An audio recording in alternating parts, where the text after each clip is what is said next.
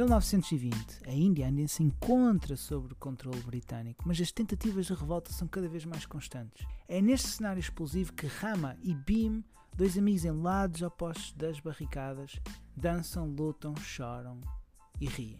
Ar, ar, ar, já de seguida. Eu não sei o que é que vai ser este episódio. Em termos tipo, ah, o filme está definido, há uma linha de pensamento definida, mas eu não sei até que ponto é que vou conseguir fazer uma coisa porreira. Que é um receio que aparece, surge muitas vezes, que acaba de ser uma boa motivação, um bom combustível, mas neste caso eu não sei bem até que ponto é que isto vai ser interessante. Não sei se é por esse receio ou não, mas há uma coisa que eu sinto que preciso de contar à audiência. Porque se o episódio não tiver uma super qualidade, vocês vão ser capazes de dizer: é pá, mas podia ser pior. E então, como é que isto podia ter sido pior? Como eu confidenciei no episódio passado, estou agora numa fase muito mais chill, assim, um, filmes mais pós-show.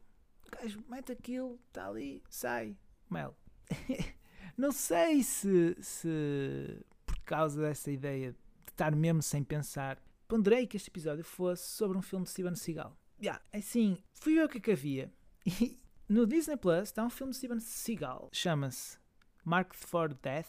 Steven Seagal is Marked for Death. E eu disse, pá, eu acho que seria um ato revolucionário fazer um episódio focado num filme de Steven Seagal. E no meu parênteses meter Disney Plus. Há algo aí que eu disse, ah, isto é uma imagem irrecusável. Irrecusável. Eu tenho. É para o que é isto? Isto é fabuloso. Eu poder haver esta junção. Como é que isto é possível? Não é que eu não tenha falado de outros filmes violentos que estão no Disney Plus, mas a ideia de um filme de Steven Seagal estar ao lado do Toy Story ou do Gru mal disposto, afetou-me de alguma forma. E ponderei mesmo isto.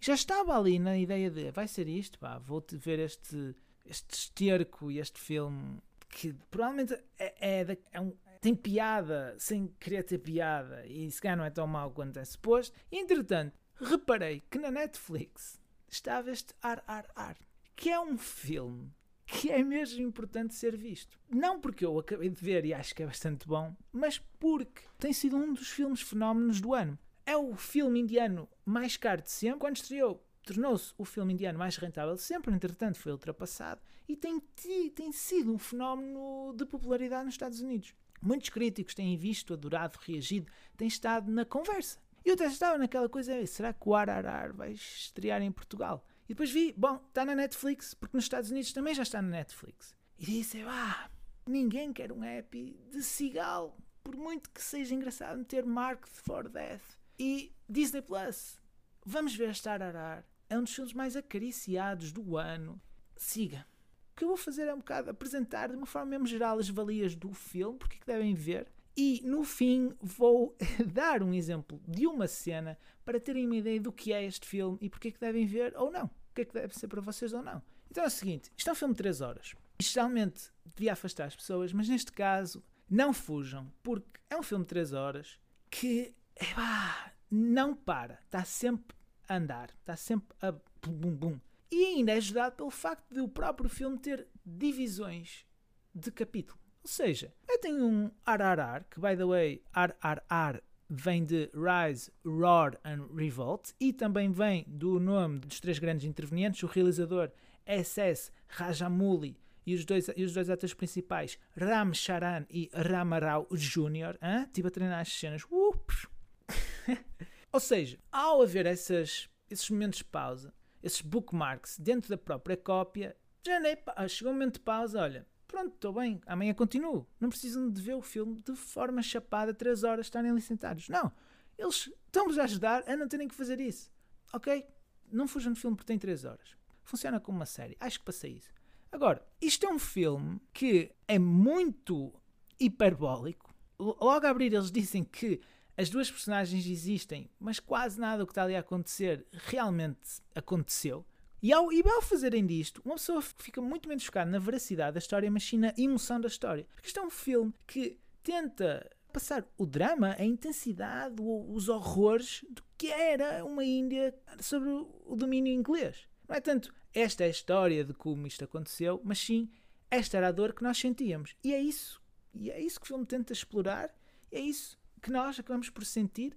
E depois, como é um filme indiano, eles vão explorar essa, essa perseguição, essa, esse domínio, não é? Esse domínio colonial de mil e um caminhos, em que, por ser um filme indiano, vais, vamos ter dance-offs, porque há um baile e há os indianos e há os ingleses, então vai haver um dance-off, vai haver estouro e vai haver indianos contra ingleses, provavelmente vai haver um indiano que não é suposto estar com uma inglesa, e é isto uma forma inacreditavelmente bem feita, porque percebem mesmo de momentos cinematográficos, momentos cápsula, ao ponto de que se calhar têm tantos momentos cápsula, quando chegamos ao fim já estamos um bocado de género, é pá, já nem consigo apreciar esta flecha que fica num tronco, porque já estou aqui que não posso, já vi, eu não respiro, não respiro, e os momentos que existem nas primeiras duas horas são, pá, só a apresentação das duas personagens principais é...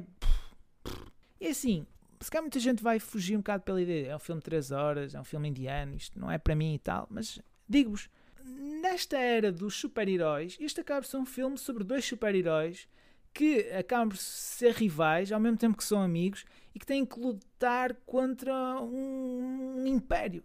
A linha de história o exagero que tem uh, acabam por nos ser mais familiares agora do que seriam há 5 anos atrás, por causa de estarmos tão habituados neste tipo de exageros. E quando eu falo em filmes de super-heróis, Posso também colocar, imaginem, um filme com uma velocidade furiosa. Eu diria que as personagens principais deste filme são divinas como o Dom Toretto se tornou divino. O Dom Toretto, no primeiro filme, era um gajo que conduzia carros e que uma outra vez andava ao estouro. E no sexto filme, apesar de um prédio lhe cair em cima, ele sai completamente ileso. Porque quando dá um soco, faz buracos no chão. Percebem? E não é que eles tenham parado e dito: Ei, agora os nossos filmes, os nossos personagens são super uh, poderosas. Não, foi tipo a história desenvolveu-se a este nível. As, as personagens tornaram-se tão icónicas que nós precisamos de lhes dar sempre novas características e elevar essa iconicidade. E o cinema indiano faz isto, este filme faz isto. Eu não quero enganar ninguém, acho que já disse. Isto é um filme mesmo variado. Tem momentos em que são mais românticos, momentos em que são mais cómicos, momentos em que é claramente musical e momentos muitos em que há estouro para caraças. E a amizade entre dois gajos que estão em polos opostos o coração do filme. ok? Isto é o filme. Agora, eu acho que ainda preciso dizer algo extra para quem está em dúvida entre pá, estou a ver este gajo, ok, isto parece mais ou menos, mas é indiano e tal, assim, vou-vos dizer, vou descrever uma cena do filme, uma cena que não vai ter impacto de spoilers, não sei o que é, tranquilo, chilling, é só para terem uma ideia. Há um miúdo que na sua embarcação está a pescar bem dentro do rio, bem perto de uma ponte. Pouco tempo depois, há um comboio que começa a passar por essa mesma ponte. E esse comboio tem óleo a verter. E por causa disso fica em chamas, prestes a explodir. Puf, puf. Então temos um miúdo, de repente, não consegue sair de onde está porque chamas impedem de se mexer. Está preso. Está preso e com o comboio prestes a cair em cima dele. Os nossos dois heróis, para salvar o miúdo, encontram-se na ponte. um em cima de um cavalo, o outro numa moto cada um com uma ponta de, de uma corda amarrada à cintura. A grande velocidade encontram-se a meio da ponte, de onde saltam para fazer um efeito circular qualquer para serem capazes de apanhar o miúdo antes que o comboio caia. Contudo, à pala deste efeito, um deles vai ter que ir para o meio das chamas. Como é que se vai safar? Não vos vou dizer, porque alguma coisa tem que ficar com vocês. Mas vale bem a pena ver todo este, este, toda esta coisa. Quer dizer, que encenação é esta? O miúdo vai pescar, um comboio explode, o comboio está em cima do miúdo, está prestes a cair em cima. Há dois gajos que se encontram na ponte, um a cavalo, outra moto, vão a correr ao máximo que conseguem, atiram-se da ponte para apanhar o miúdo a fazer um efeito com as cordas. Quer dizer, malta, se não ficaram convencidos com isto, não vejam. Se ficaram com pica, pelo menos para ver o que é isto, vejam. Ah, é simples. Agora, e aqui repito o que disse no início este episódio podia ser sobre um filme de Steven Seagal. Por isso, uma vitória, não um ser, é uma vitória. Ser sobre um filme que é bom, que é interessante, que é diferente, que é divertido e, acima de tudo, é útil em termos da conversa social, porque uh, cá pode não haver nenhuma, mas lá, lá fora, é um filme que tem sido bastante aplaudido, mencionado, está nas bocas do mundo. Por isso, não fiquem, não fiquem para trás, ok? Não sei qual vai ser o próximo episódio. Já sabem, agora nunca sei nada. Quando eu souber, eu digo. Neste momento, digo sempre que não sei, porque não sei. Até o próximo episódio. Bons filmes. Obrigado.